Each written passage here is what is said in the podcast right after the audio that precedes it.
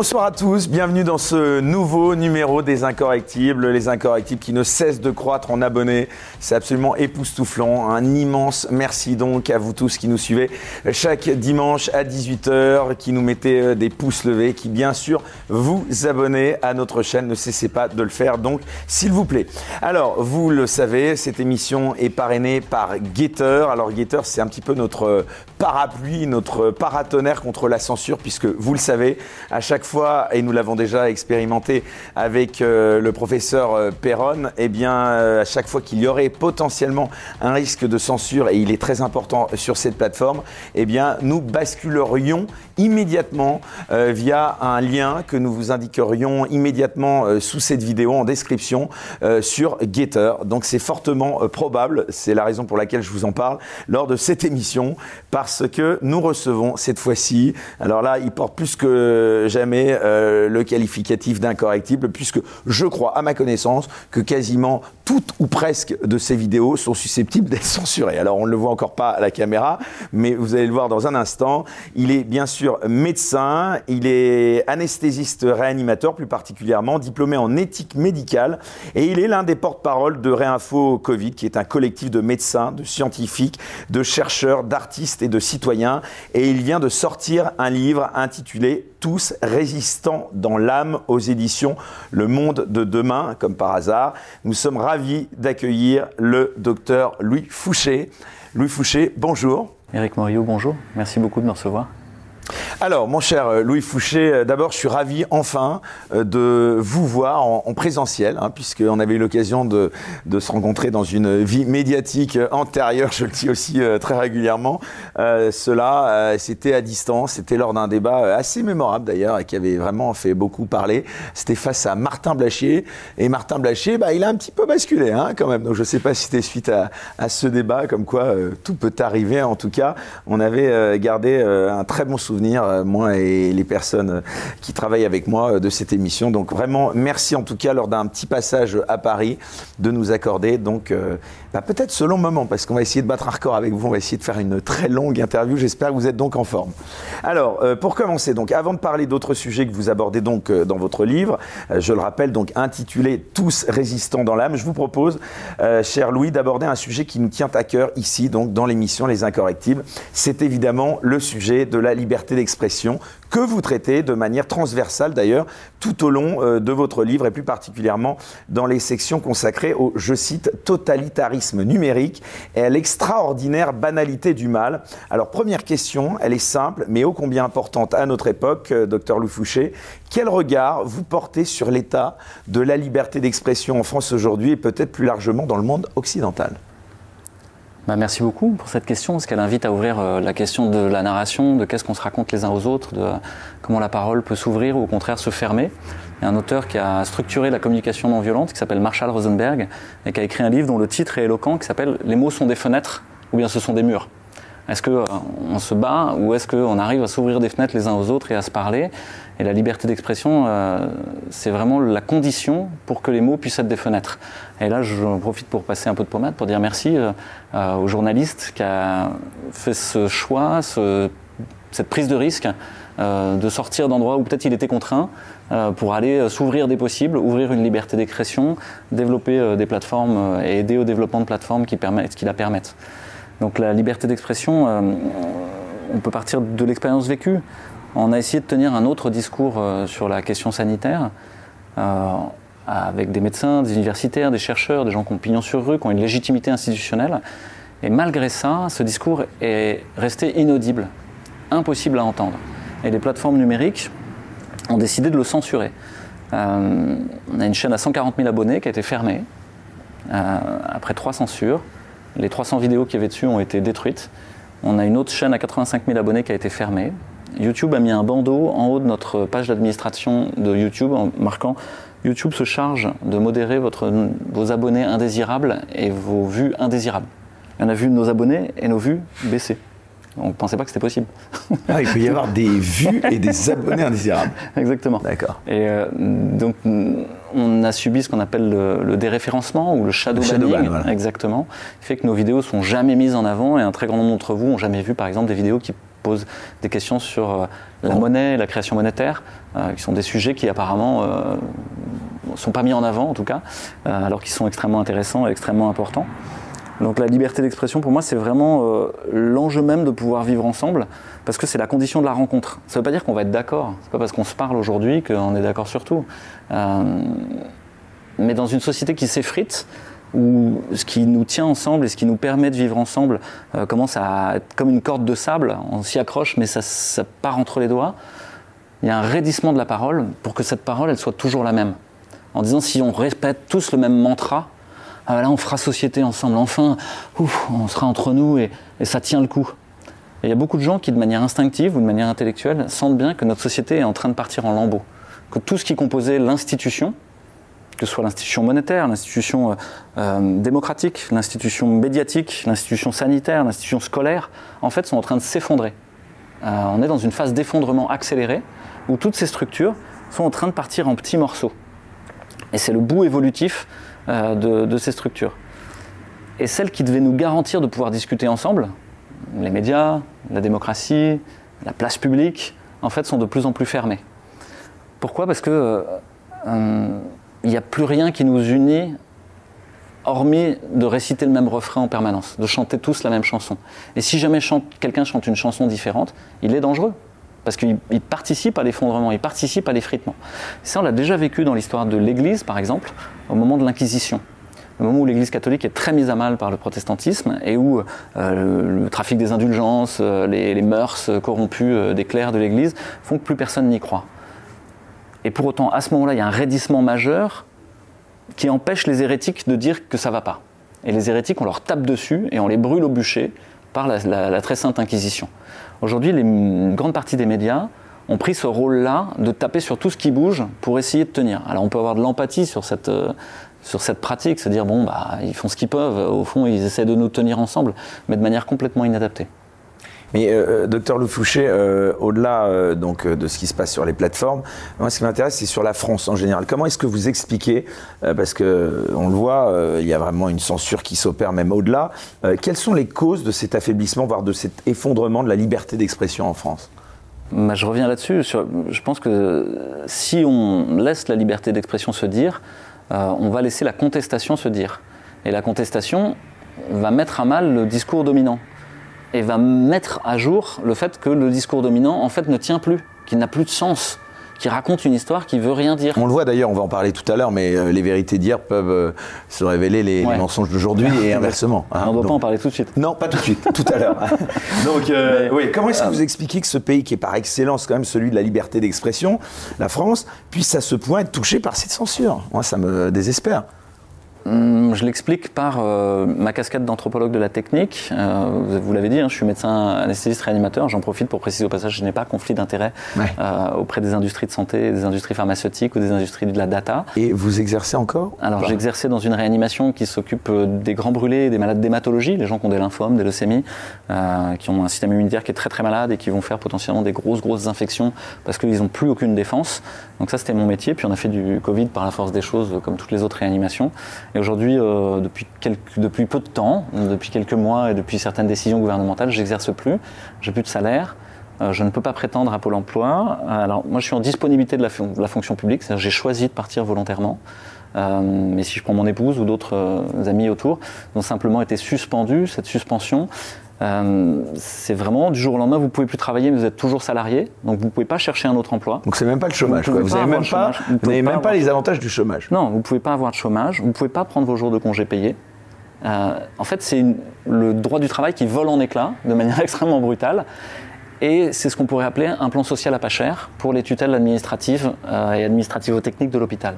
Qu'est-ce que je veux dire par là? C'est que les hauts fonctionnaires qui gèrent l'hôpital public depuis maintenant plus de 25 ans ont pour seul mandat de dégraisser le mammouth. C'est-à-dire de faire que tomber cette institution.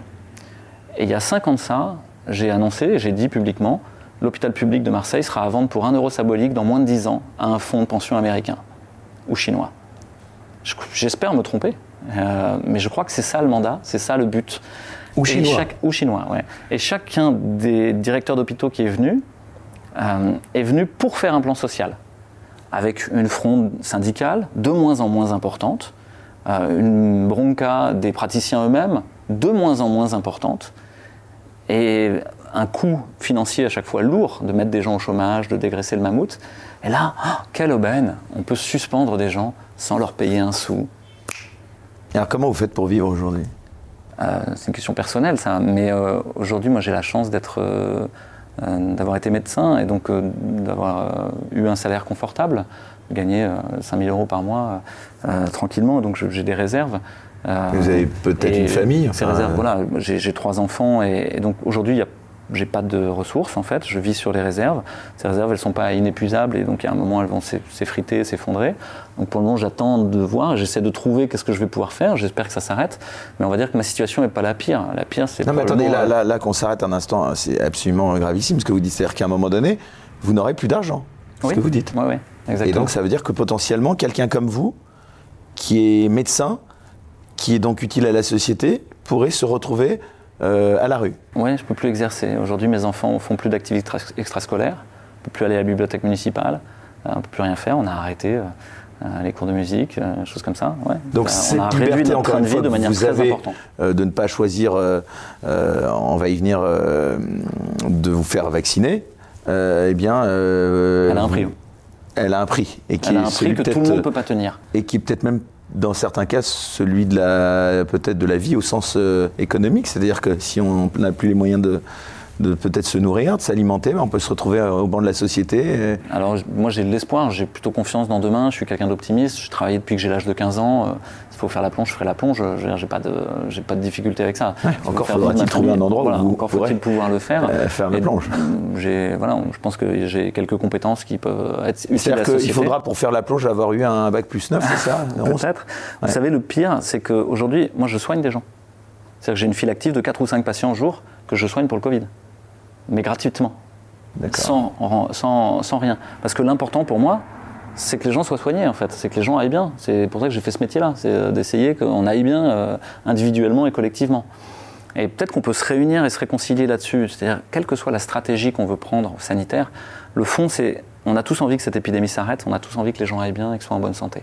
Si déjà on, on met ça comme postulat central, après, ça peut réouvrir de la liberté d'expression et de la discussion. Alors que si chacun dit, moi je veux que ce soit euh, telle stratégie, moi je veux que ce soit tel autre et tel médicament, on va se battre en pensant que c'est ça le plus important, alors qu'au fond, c'est pas le plus important et peut-être que euh, tout le monde a un peu raison, tout le monde a un peu tort et on peut faire se rencontrer ces stratégies en faire gérer une troisième qui serait un mélange d'une stratégie vaccinale éventuellement et d'une stratégie médicamenteuse ou de prévention ou de suivi. Mais euh. pardon encore, euh, cher Louis Fouché, euh, de revenir, et j'enfonce le clou, vous l'aviez salué, que vous étiez invité par des journalistes alternatifs. Je considère presque que j'en fais partie hein, aujourd'hui. D'ailleurs, je n'ai pas de carte de presse, hein, je n'ai plus de carte de presse pour l'anecdote, puisque je ne fais pas partie d'une agence de presse ou d'un média dit mainstream. Hein. en tout cas, je n'y ai plus droit, mais ça c'était une petite parenthèse. on vous a souvent vu au début de la crise de la Covid-19 intervenir dans les médias dits euh, mainstream, justement. Euh, pourquoi est-ce que vous n'y intervenez plus? Parce qu'eux, ils ne sont pas euh, contraints à, censurer comme la plateforme sur laquelle nous sommes en train de, parler. est-ce que c'est un choix personnel de votre part? J'en doute légèrement. Ou est-ce la conséquence du fait que vous êtes désormais persona non grata sur ces médias? Je pose la question un peu naïvement, évidemment, parce que je me souviens d'avoir une, une, interview assez sportive sur CNews. Je me souviens, et c'est d'ailleurs celle qui m'avait donné envie de vous recevoir. voilà, vous pensez que c'est suite à ce type de réponse que vous faites peur aux euh, journalistes euh, Qu'est-ce qui se passe Il y, a plusieurs dimensions peut-être à explorer là-dedans. Il y a d'une part le fait que, à titre personnel, euh, c'est pas ma mission de vie d'intervenir dans les médias. En fait, j'y prends pas particulièrement de plaisir. Et les médias mainstream sont quelque chose d'épuisant. C'est-à-dire quand vous allez passer 7 minutes 30 ou 3 minutes 22 sur CNews ou un autre média, vous ressortez rincé pour l'ensemble de la journée. Euh, avec des palpitations, le cœur qui bat. Là, ça va. Non, là ça va. J'ai l'impression d'avoir été battu. La plupart du temps, la scénarisation qui est faite ne vous permet pas de vous exprimer. C'est-à-dire que le temps imparti, et je vous remercie de laisser du temps à la pensée de se développer et à la contradiction de se faire, et, mais n'est pas possible. Donc on cherche à faire de vous un personnage prédéterminé. Et donc, on va vous poser des questions pour que vous soyez conforme au personnage qu'on a décidé de vous faire incarner dans la petite scénette qui se joue. Où on va faire jouer Guignol contre Niafron, on va vous inviter à un dîner de con, où les autres euh, feront tout pour vous faire passer pour un blaireau. Et c'est pareil, c'est pas très intéressant, parce que ça ne donne pas la place à ce qu'on appelle la pensée complexe. Enfin, en l'occurrence, là, on peut le dire, ça, c'est pas susceptible d'être censuré. Euh, c'est pas l'image du Blair, c'est complotiste, c'est ça le terme. C'est le fameux, maintenant, c'est l'insulte suprême, ou en tout cas le qualificatif suprême pour disqualifier quelqu'un. En tout cas, vous aurez une étiquette. Et cette étiquette, même si on vous la met pas explicitement, il y aura un petit bandeau sur le côté, un petit bandeau en bas qui va clignoter, en flasher. Euh, Et dans l'oreillette du journaliste, je sais pour l'avoir vécu, il y aura paniquement en régie. Quoi. Anti-machin, anti-truc, anti-tout, et à monter les gens les uns contre les autres. Donc pour moi, cette scénarisation médiatique-là, elle crée du conflit, elle crée de la guerre, elle crée euh, des oppositions. Et elle empêche le citoyen de comprendre les enjeux profonds et la complexité. Par complexité, j'entends l'idée de la pensée complexe de Edgar Morin et Henri Laborie. C'est quoi la pensée complexe? C'est l'idée que moi tout seul, en fait, euh, c'est rare que j'ai raison. Euh, j'ai besoin de me confronter à l'autre. Et encore, vous pourriez avoir raison seul contre tous. Oui, tout à fait. Et c'est l'histoire de la science d'ailleurs d'être comme ça. Hein. C'est le dissensus et la minorité qui amènent le progrès scientifique. C'est pas la grande majorité réactionnaire qui dit la théorie c'est ça, on a raison, c'est comme ça la médecine, c'est comme ça la science, qui a raison. C'est celui qui arrive et qui dit au fait, euh, peut-être oublié ça. Euh, ah ouais, tiens. Et puis au bout de quelques années, ça y est, le modèle théorique évolue. donc effectivement, la contradiction et le dissensus amènent un progrès. Et la pensée complexe, c'est cette idée qu'on ne pourrait comprendre le monde dans toute sa complexité que par la transdisciplinarité, l'interdisciplinarité, les regards croisés. Que euh, vous avez un peu raison, j'ai un peu raison, ils ont un peu raison, on a un peu tort aussi. Et tiens, c'est sympa de, se parler les uns aux autres, on va évoluer, on va réussir à se mettre en phase. Euh, et ça suppose une humilité, c'est-à-dire je ne suis pas pour ou je ne suis pas contre. J'ai besoin de mettre de la nuance, j'ai besoin de rajouter du subtil, j'ai besoin de dire attendez, mettre de la nuance. on, voilà, on n'en parle pas là pour pas être censuré, mais si on parle d'un objet quelconque qui permettrait de diminuer une épidémie, c'est pas pour ou contre, c'est à quel endroit, à quel moment, combien de temps, quel type d'objet, euh, quels effets secondaires. Est-ce que le jeu en vaut la chandelle à la fin Peut-être ça freine un peu l'épidémie, mais si euh, tous les enfants euh, commencent à être neuneux à l'école, pas sûr. voilà, vous voyez ce que je veux dire? On parle à mots couverts, hein, encore une fois. Bien sûr. Donc il y a cette première raison-là, c'est que l'espace-temps déployé dans les médias mainstream ne permet pas d'arriver au complexe et à la nuance.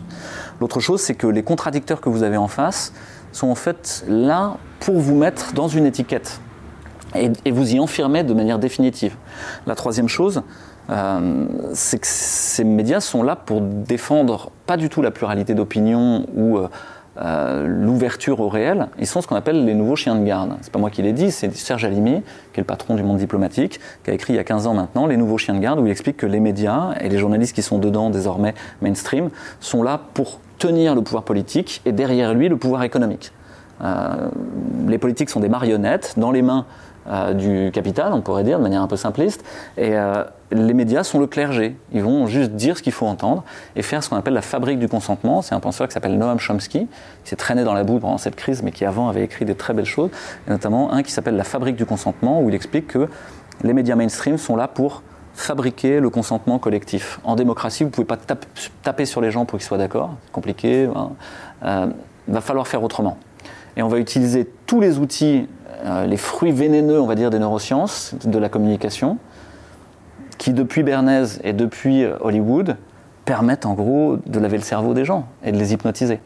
Et là, on est dans une séquence hypnotique sans précédent, où tous les outils de l'hypnose sont utilisés les uns après les autres dans les médias. Vous allez voir la scénarisation de BFM ou de, CNews ou de tous les médias du groupe Altis utilisent des éléments hypnotiques. On peut, on peut, on peut développer ça, mais je vous donne euh, un, exemple. Euh, alors ça, va peut-être être long là pour le coup, hein, mais euh, il se trouve que, je fais de l'hypnose moi aussi dans mon métier, et que c'est la première chose qui m'a fait réagir, c'est de voir que tout ce que j'utilisais comme hypnose dans mon métier, je le retrouvais dans les médias à ce moment-là. Et je la retrouvais en plus dans une hypnose qui n'est pas l'hypnose thérapeutique. L'hypnose thérapeutique ericksonienne, c'est quelque chose de bienveillant. On cherche à, faire que ça se passe bien pour la personne. Là, on était dans une hypnose de spectacle brutal, agressive. Alors, c'est-à-dire On appelle une hypnose traumatique.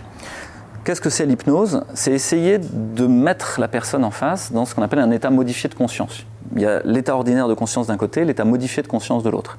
L'état ordinaire de conscience, c'est celui qu'on parcourt un peu toute la journée quand euh, on est en mode pensée critique, il y a nos sens qui nous donnent des informations, on va évaluer est-ce que je suis en danger, est-ce que ça va, et où la grammaire du cerveau, c'est la grammaire habituelle de l'espèce, c'est-à-dire euh, euh, les causes, les conséquences, on est à peu près tous d'accord, je lâche ce truc, on est tous d'accord que ça va tomber. Ça, c'est l'état ordinaire de conscience. Et l'état modifié de conscience, c'est quelque chose qui vous est propre et vers lequel on va déjà naturellement plusieurs fois dans la journée, quand on est sous la douche, quand on joue un instrument de musique, quand on est sur l'autoroute en train de rêvasser. C'est des moments où notre cerveau se met dans un mode différent parce que les sens sont plutôt rassurés, que ça va, on va survivre, et là on peut se laisser aller. Et la grammaire est différente dans ce moment-là. J'entends par grammaire les rapports entre les concepts, comment ils s'articulent les uns aux autres. Je joue telle musique, hein, ça me fait penser à mon mariage ou euh, à, mon père. Euh, ça, c'est à vous. Une scénarisation. Ça, c'est à vous. C'est pas à moi. moi, j'écoute la même musique, j'aurai pas la même chose. Ce sera propre à vous. Le lien entre cette musique et cette émotion, il est à vous, euh, dans l'état modifié de conscience. Si on amène quelqu'un en état modifié de conscience, il peut être positif ou négatif, l'état modifié de conscience. Hein, il peut être euh, du bien-être ou il peut être au contraire un grand état de stress. Quelqu'un qui passe un examen, par exemple, il va être en état de stress et en état modifié de conscience négatif. Il va aller pisser 40 fois, avoir envie d'aller aux toilettes, dire qu'il joue sa vie entière sur cet examen. C'est pas vrai. Quand bien même il aurait une mauvaise note, euh, sa vie entière n'est pas jouée. Il rentre dans une logique propre qui n'est pas la rationalité, qui n'est pas ce que nous partageons tous en termes d'espèces. De même, le rapport au temps se transforme. Le rapport dans l'état ordinaire de conscience au temps est celui qu'on connaît d'habitude. Dans l'état modifié de conscience, les choses peuvent paraître très longues ou au contraire très courtes. Réfléchissez à l'ensemble de cette crise depuis un an et demi. Est-ce que votre rapport au temps n'a pas changé?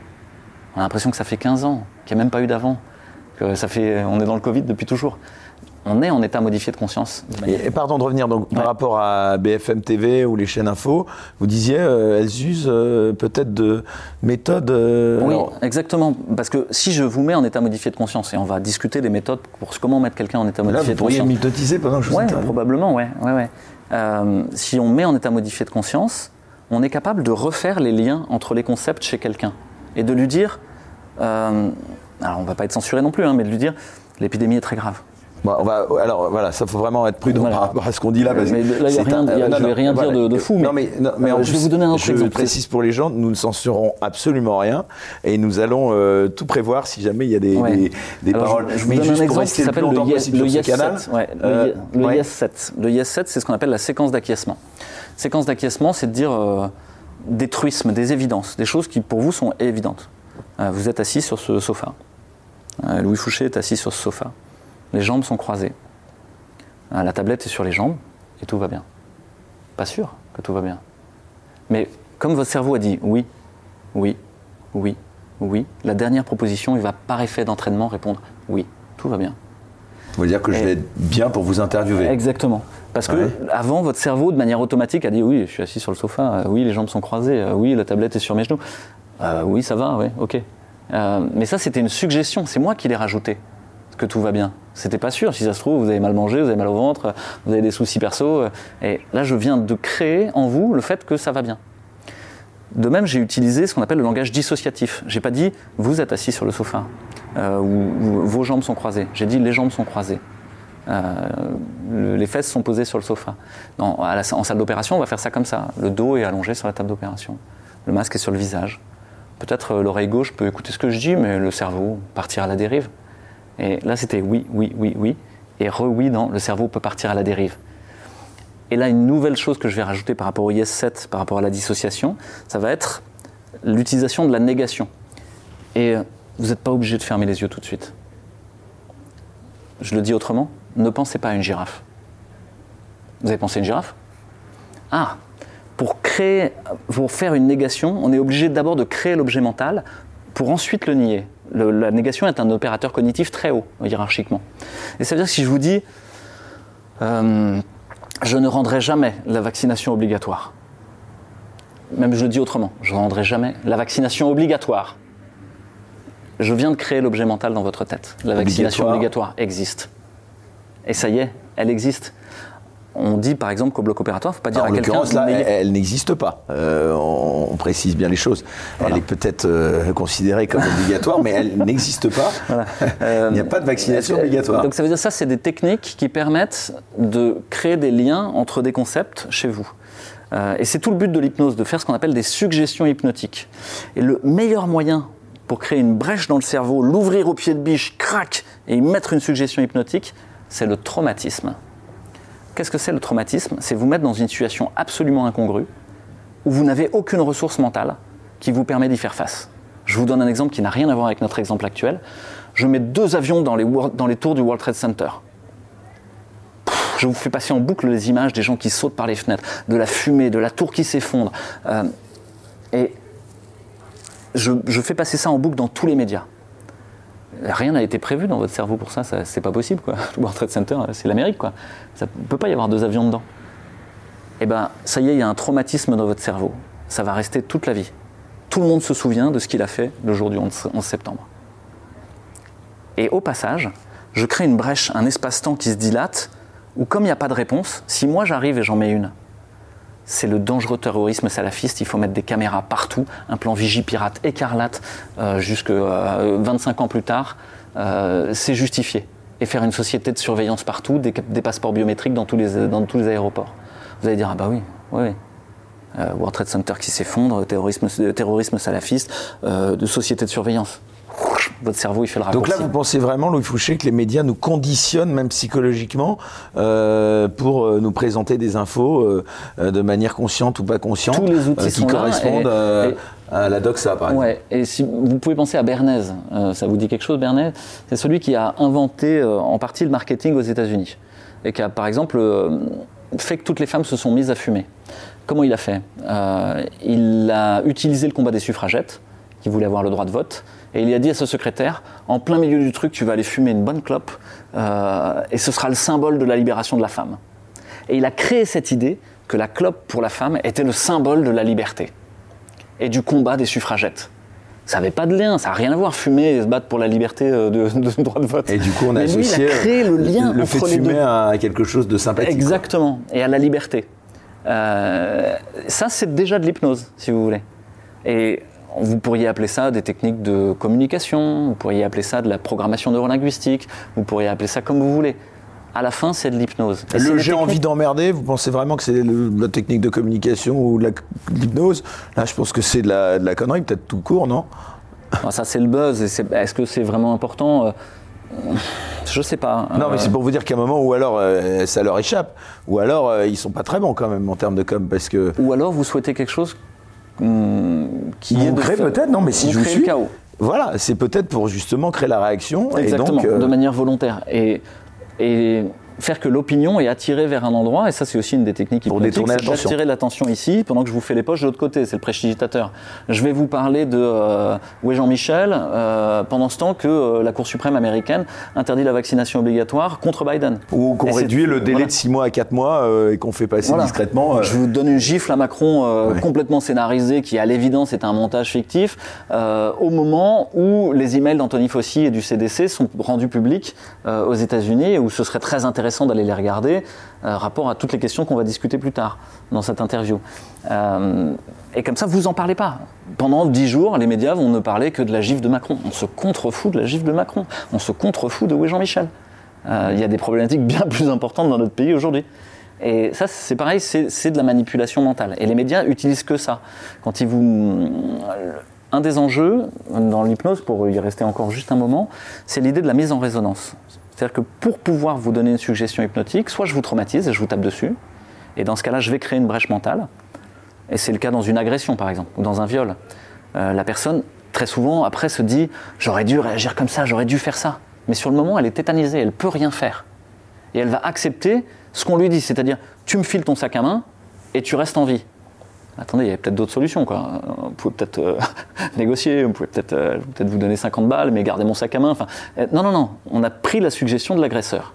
Donc là, on est en plein dans une agression, et ensuite dans un, fouettage de la mémoire traumatique de manière régulière, comme un père qui bat ses enfants. À la fin, il a même plus besoin de les battre. Il a qu'à faire comme ça, et l'enfant il est dans un coin, il fait ouais, excuse-moi, voilà. oui mon cartable traînait quoi. Parce que ça y est, les conditionnements ont été créés. Et notre société a été victime d'une hypnose traumatique qui a fait qu'on lui a dit euh, attention, tu vas t'en prendre plein la figure, etc. Et en fait, à chaque réactivation par les médias, qui a été faite tous les jours, hein, tous les jours, vous avez eu Monsieur Salomon, directeur de la, Direction générale de la santé, qui vous a égrené qui a complètement disparu hein, au passage. Il continue à nous envoyer des mails tous ah. les jours en tant que soignant. Euh, Mais on le voit plus dans les médias en tout cas. Euh, voilà. Mais ça y est, il a fait son, travail. Son décompte C'était le père Fouettard de Croque-Mort qui était là pour fouetter votre hypnose traumatique et tous les jours vous refaisiez Oula, oula, oula, jusqu'à plus savoir où vous habitez. Et à la fin, vous allez faire tout ce qu'on vous dit. Il faut, et on rediscutera tout ce qu'on vous dit. Est-ce que ça a un sens? Alors, on va revenir, si vous le voulez bien, euh, Louis Fouché, euh, également au fait, une autre question que je ne comprends pas toujours. Euh, ben, on parle toujours des médias, c'est intéressant, je pense.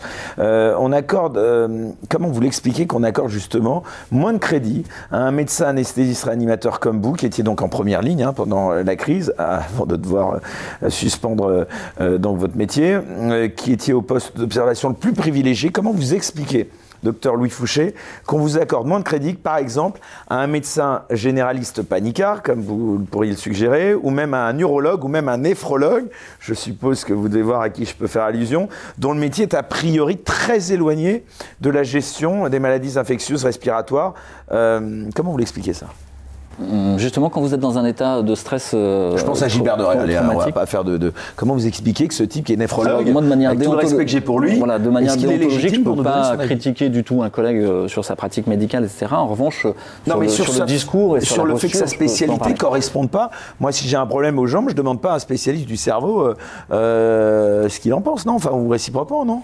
Alors, je vais juste vous rapporter une histoire intéressante qui a été rapportée par les médias. Donc, c'est pas moi, hein, c'est les, médias et puis les réseaux sociaux qui nous ont permis de savoir euh, qu'est-ce qu'il y avait sur Doctolib sur la page de M. Gilbert de Ray. Ah, il facture euh, cher, je crois. Euh, c'est ça. Il n'y a pas de carte bleue et il n'y a pas de carte, y a pas de carte verte. Et c'est, je ne sais plus, le coût de la consultation? Je ne sais pas. Et je, on invite les gens à regarder. De, de donner une information qui serait fausse. Et par ailleurs, vous avez une autre information. qu'est-ce que vous voulez dire par là? Parce que alors, allons jusqu'au bout. Ça veut dire quoi? Je fais une suggestion hypnotique. D'accord. Après, vous en faites ce que vous voulez. c'est que Donc on la question pas, on peut vous dites quoi Par carte bleue et par chèque, c'est ça? Et par, le, par la carte vitale. Ah, par la carte vitale. On, ah, la carte vitale. on ne peut payer que par. Euh, c'est-à-dire que c'est pas remboursé? D'accord, ok. Euh, mais ça, c'est peut-être. Euh, non, mais. C'est son choix, c'est son choix. Il n'y a, rien, il y a rien d'illégal à ça. Exactement. C'est juste, moral, ça situe, ça, situe l'éthos. Quelle est l'éthique?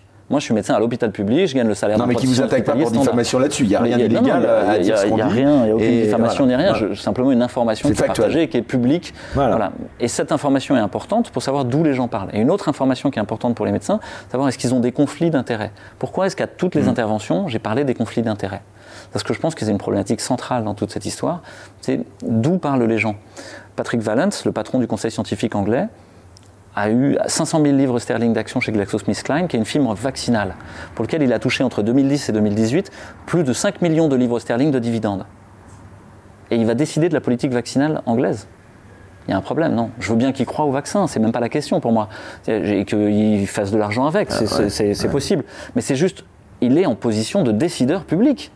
Il n'est pas en position de. Voilà. Et si vous prenez quelqu'un qui parle dans la sphère publique, qui essaie de donner une information la plus objective possible, ou en tout cas essaye de renseigner, conformément au code de déontologie de l'ordre des médecins, de donner l'information la plus claire, loyale et appropriée aux gens qui regardent.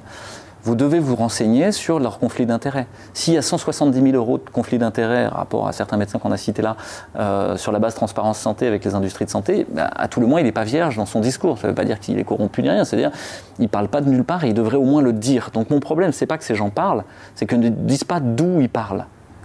Yazdan Yazdampana, Karine Lacombe, etc., ont tous des conflits d'intérêts financiers avec l'industrie pharmaceutique, qui sont avérés sur les bases eurofordox. Donc ça, c'est factuel. Hein, c'est factuel, c'est simplement factuel. Tous les membres du groupe Reacting, et je vous invite à vous intéresser en tant que journaliste à qu'est-ce que c'est que Reacting et la place que ça a dans cette histoire et dans toutes les histoires infectieuses depuis plus de 15 ans maintenant. C'est un groupe soi-disant d'experts qui, depuis le VIH, en passant par Ebola, en passant par la grippe H1N1, en passant par finalement toutes les épidémies virales qu'on a eues, a eu l'oreille du décideur, a eu l'oreille du prince, sans aucune légitimité ni scientifique, ni institutionnelle, et grevé de conflits d'intérêts financiers avec l'industrie pharmaceutique majeur. C'est un problème démocratique, là. Pourquoi est-ce que le décideur public ne peut pas entendre une autre voix? Et là, les médias sont très fautifs. C'est-à-dire qu'ils ont leur médecin attitré qui va venir dire la messe, et dire parfois des choses qui sont énormes. Gilbert de Rais, quand il a prétendu que les IRM des enfants étaient celles des Alzheimer, qu'il y avait des centaines d'enfants en réanimation, c'était simplement faux. C'était factuellement faux. N'a pas été inquiété par l'ordre des médecins, n'a pas été inquiété par le CSA, il ne s'est pas excusé publiquement. CNews ne s'est jamais excusé, je ne plus si CNews ou, euh, ou BFM, ne s'est jamais excusé publiquement d'avoir donné ces fausses informations aux gens. Elles les ont laissées telles quelles. Donc c'est ça le problème pour moi, si vous ne laissez pas qu'il y ait des gens qui parlent. C'est qu'il y ait de la contradiction, il y ait de la pluralité. Moi, il y a un autre truc qui m'épate aussi, c'est que ces médecins, tous ceux qu'on voit là sur les, plateaux de télé, d'abord on se demande comment ils sont choisis. Euh, et puis euh, on se demande parfois quand est-ce qu'ils trouvent le temps de voir des patients à force d'intervenir sur des plateaux. quoi. C'est vrai que c'est un enjeu important, c'est celui de, du retour au réel, du retour au patient, du retour à la, à la maladie et à, la, et à sa résolution. Je crois qu'on est dans une société qui invente une bulle imaginaire, une sorte de bulle digitale euh, de plus en plus fantasmée, comme une sorte de montgolfière qui s'envole progressivement. Euh, et les médias n'ont plus vocation à nous raconter le réel et à nous donner une pluralité de regards. Ils ont vocation à nous inventer une fiction et un narratif, souvent on dit, dans lequel on serait emmené. Et ça, c'est intéressant parce que il y a des penseurs comme Jacques Ellul ou Ivan Illich, qui sont des penseurs de la technique, qui ont dit que tous les systèmes techniques euh, aboutissent in fine au, à l'inverse de ce qu'ils cherchaient à faire. Un système technique, c'est quoi? C'est un marteau, mais ça peut être euh, le système de santé, un gros système technique, ou le système médiatique, les médias, c'est un système technique.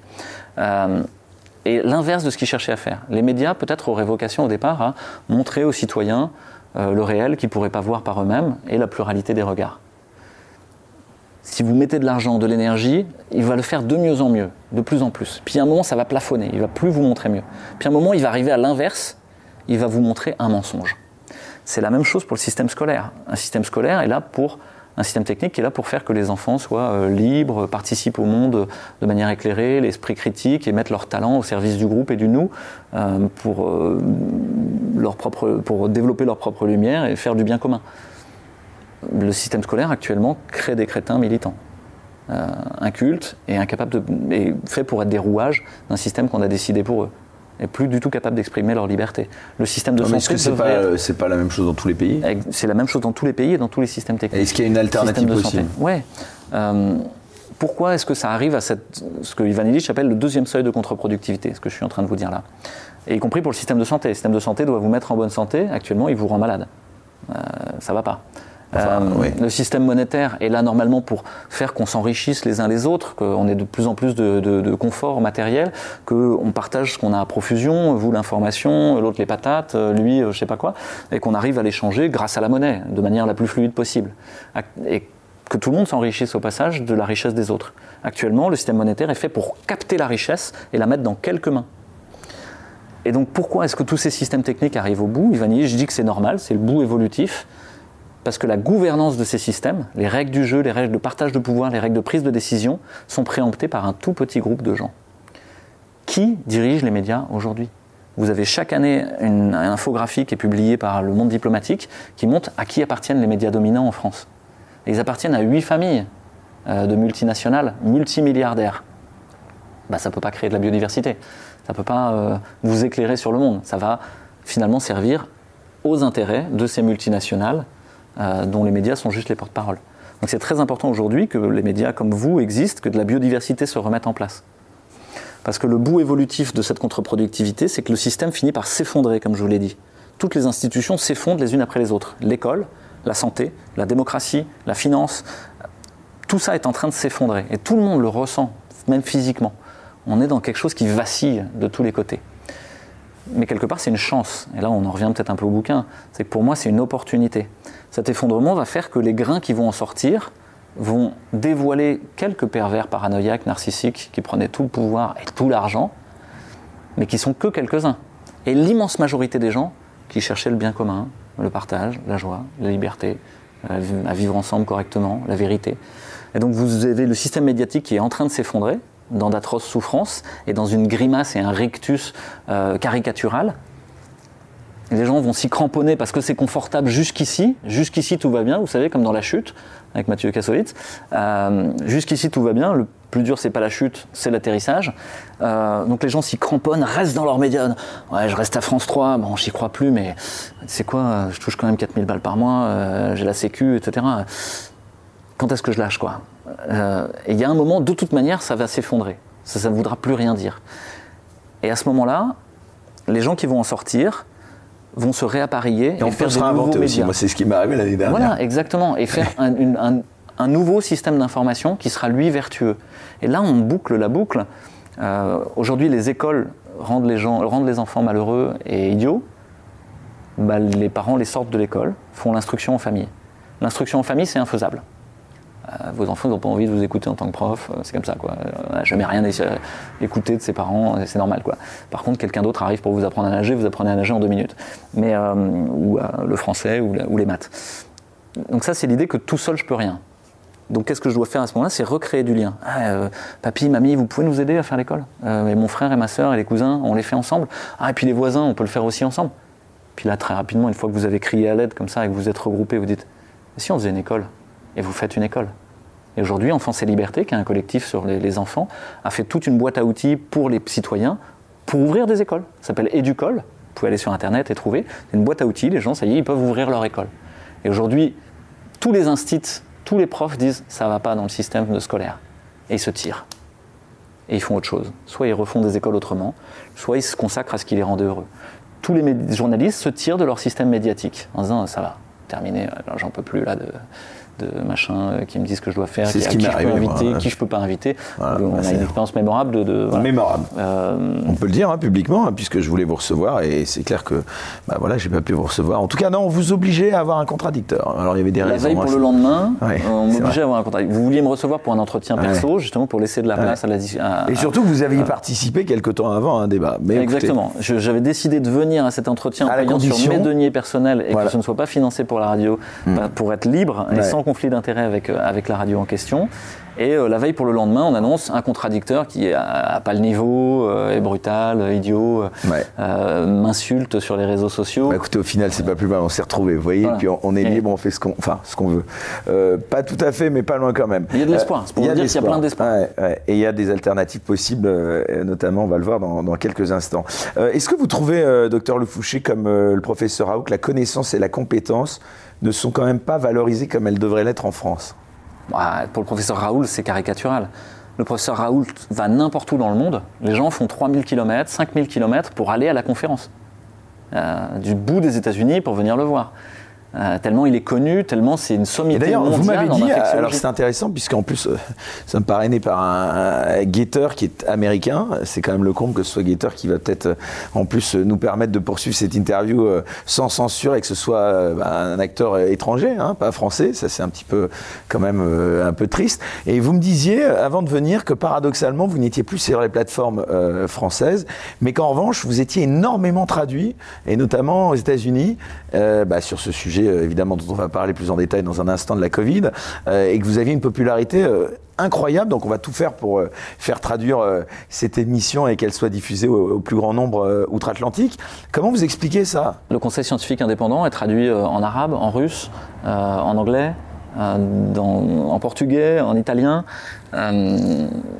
Euh, ce qui se passe ne s'arrête pas aux frontières de la France. Eh euh, puisque finalement, ça les, concerne Français le monde. ont un regard franco-français là très très euh, enfermé dans les médias et ce qu'on leur raconte, et sont même pas au courant de ce qui se passe. Je parie que si on descend dans la rue, il y a très peu de gens qui auront entendu parler de ce qui s'est passé il y a trois semaines, un mois au Québec avec les camionneurs.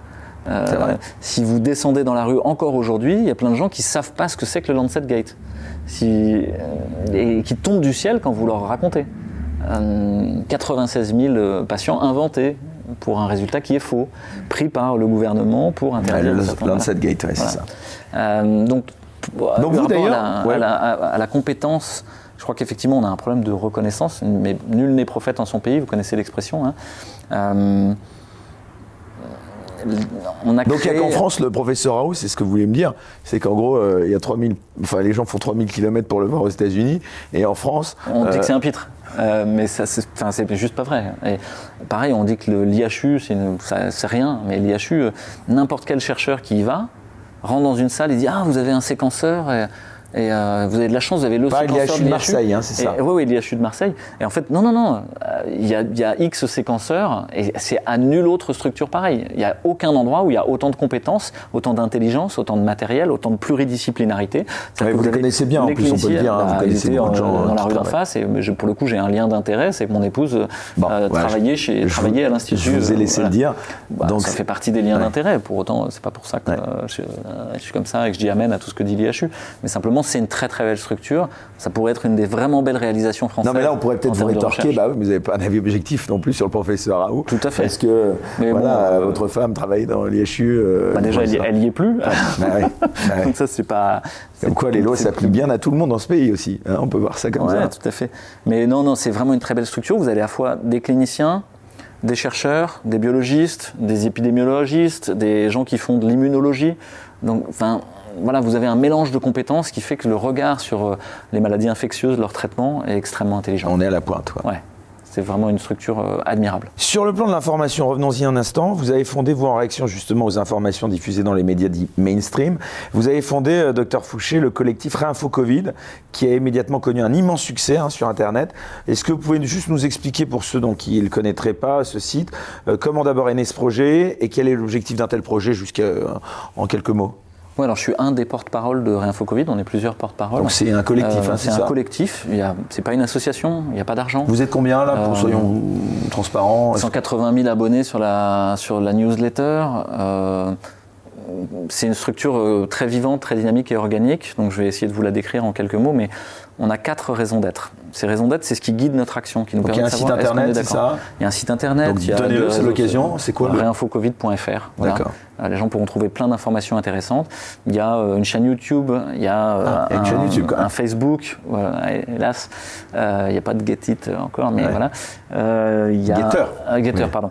Il y a un, il y a pas il y a un Instagram, il y a un Twitter, il y a un, on est un peu sur tous les réseaux sociaux. Mais ça, c'est juste le côté médiatique. C'est plus compliqué que ça, Réinfo Covid. Réinfo Covid, c'est des soignants, des chercheurs, des universitaires, des médecins qui voulaient une politique sanitaire, qui voulaient discuter la politique sanitaire. Dire est-ce qu'on peut mettre en discussion? Ouais, c'est le terme réinformation, ça, évidemment, plein de gens vont dire, c'est très souvent connoté, euh, évidemment de manière péjorative, euh, à la fameuse extrême droite, avec des gros guillemets, quoi. Réinformation, euh, c'est un sujet qui souvent... Alors pour Le Monde, Libé, je, suis un, je suis un gourou d'une secte d'extrême droite qui appelle à la violence. Donc là, je vais vous répondre, je vais leur laisser, c'est à eux, ça leur appartient.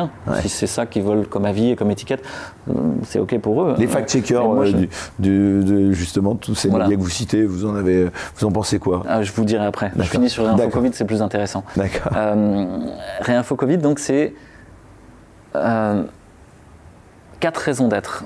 Essayer de mettre en lien tous ceux qui veulent agir pour une politique sanitaire juste et proportionnée. Donc il y a une question de mise en lien. Et derrière cette mise en lien, il y a eu la création d'antennes locales. Il y a des gens qui ont dit on voudrait être réinfo Covid. Nous, au début, on voulait juste mettre les collectifs de parents, les collectifs de médecins, les collectifs d'enseignants, les collectifs d'artistes. Puis des gens ont dit non, non, ça nous plaît bien quand vous faites les choses, on voudrait le faire. Aujourd'hui, il y a 118 collectifs, il y a plus de 35 collectifs internationaux euh, qui va euh, depuis euh, la Côte d'Ivoire, en passant par l'Israël, en allant en Angleterre, en allant dans tous les pays francophones, au Québec, en Allemagne. À Maurice, à Mayotte, dans les départements et territoires d'outre-mer. Donc c'est un champignon qui a poussé beaucoup plus que tout ce qu'on pouvait imaginer. Et on a mis en lien les gens. La deuxième raison d'être, c'était d'essayer d'aider à rouvrir l'espace du débat démocratique et scientifique. Parce qu'on pense que le débat démocratique et scientifique est complètement verrouillé, à la fois en termes de partage du pouvoir, et puis au niveau scientifique, ben on n'a rien le droit de dire, euh, on est censuré, etc. Euh, et donc on a mis ensemble des gens pour qu'ils discutent de la compétence et qui propose du contenu, c'est-à-dire qu'il y a un groupe qui crée du contenu scientifique, il y a un autre groupe qui crée euh, du contenu artistique, il y a un autre groupe qui recueille du témoignage. Ce qu'on a dit, c'est important de comprendre le monde avec la tête, c'est les scientifiques, c'est le groupe qu'on appelle comprendre, nous, avec des articles de synthèse et de vulgarisation pour le grand public. C'est important de le comprendre avec le cœur, c'est les artistes, espèce d'antenne subtile pour euh, percevoir avec l'intuition ce qui ne va pas. Puis de le prendre avec les tripes aussi. Qu'est-ce qu'ils vivent les gens? On arrête de juste parler de R0, de trucs comme ça. Qu'est-ce qu'ils vivent pour de bon, les gens là Ils perdent leur boulot, ils ont euh, papier euh, qui est mort en EHPAD tout seul, ils ont. Qu'est-ce qui se passe, quoi? Euh, Ils ont leurs enfants qui sont dépressifs ou qui n'arrivent plus à apprendre à parler. Tout ça, ça existe en fait, et donc il faut en parler.